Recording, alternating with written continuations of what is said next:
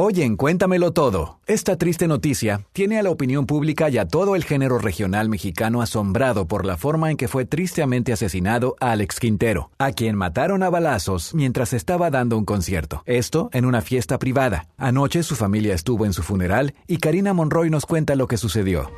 Muy buenos días, pues efectivamente las imágenes muestran a un grupo de jóvenes conviviendo de manera informal en lo que como bien dicen era una fiesta privada. Pero además de esto se menciona a Alfredo Olivas en todo este asunto. Vamos a escuchar de qué se trata. Es el momento en que comenzó la balacera que le quitó la vida al cantante Alex Quintero. Eran cerca de las 4 de la madrugada en Cajeme, Sonora.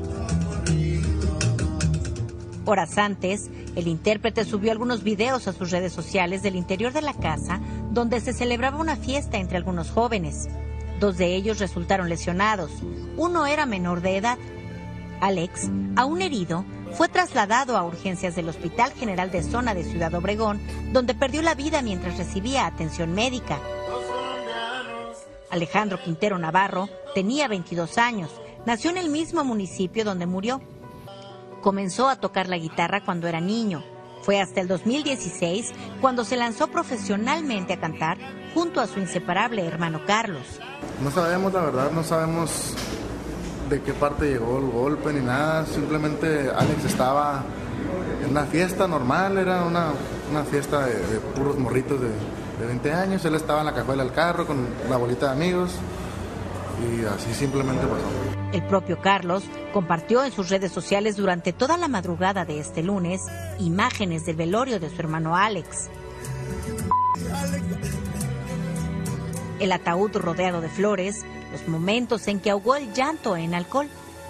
Los amigos cantando alrededor del féretro que en algún momento sostuvo varias botellas de licor. Los padres del cantante estaban destrozados. Aunque las autoridades aún no revelan el móvil del crimen, el blog del narco publicó una acusación directa contra el padre del cantante Alfredo Olivas.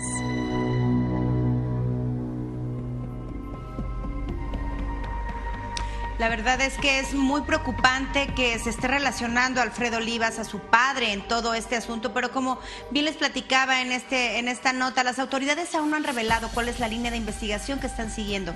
Evidentemente eh, es muy eh, grave la situación que está sucediendo, sobre todo allá en Cajeme, que me gustaría apuntar que es el cuarto municipio más peligroso de toda la República Mexicana, el primero en todo Sonora.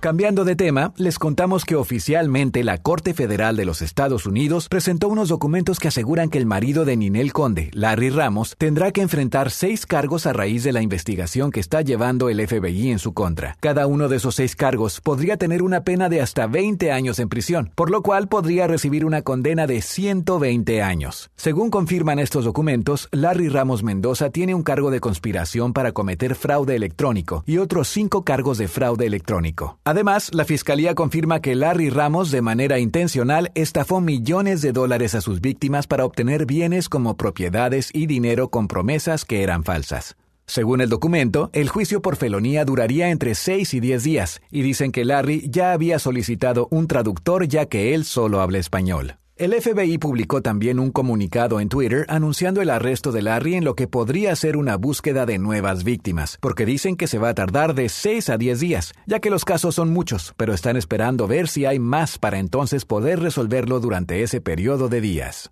Y en otra nota, Alejandra Guzmán, la reina de corazones, contó ella misma directamente en cámara a sus admiradores que el concierto que iba a ofrecer el próximo 15 de mayo pues queda pospuesto. Fue la misma Alejandra Guzmán la que lo explicó. Ella dice que esta modificación se debe a que recientemente tuvo una operación y además si recordamos que también le dio COVID-19. Pero en medio de todo es ella la que lo dice y tiene buenas noticias. Escuchen.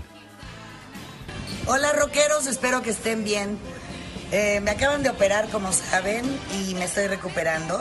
Quiero hacer el mejor show y voy a posponer el Auditorio Nacional, el online, porque hay nuevas coreografías, nuevos arreglos y tengo que estar entera para ustedes. Entonces espero que me comprendan. Los espero y para quien ya compró el ticket y lo compren antes de mayo, 15. A ver, regalito. Estos han sido los breves de entretenimiento de Cuéntamelo Todo.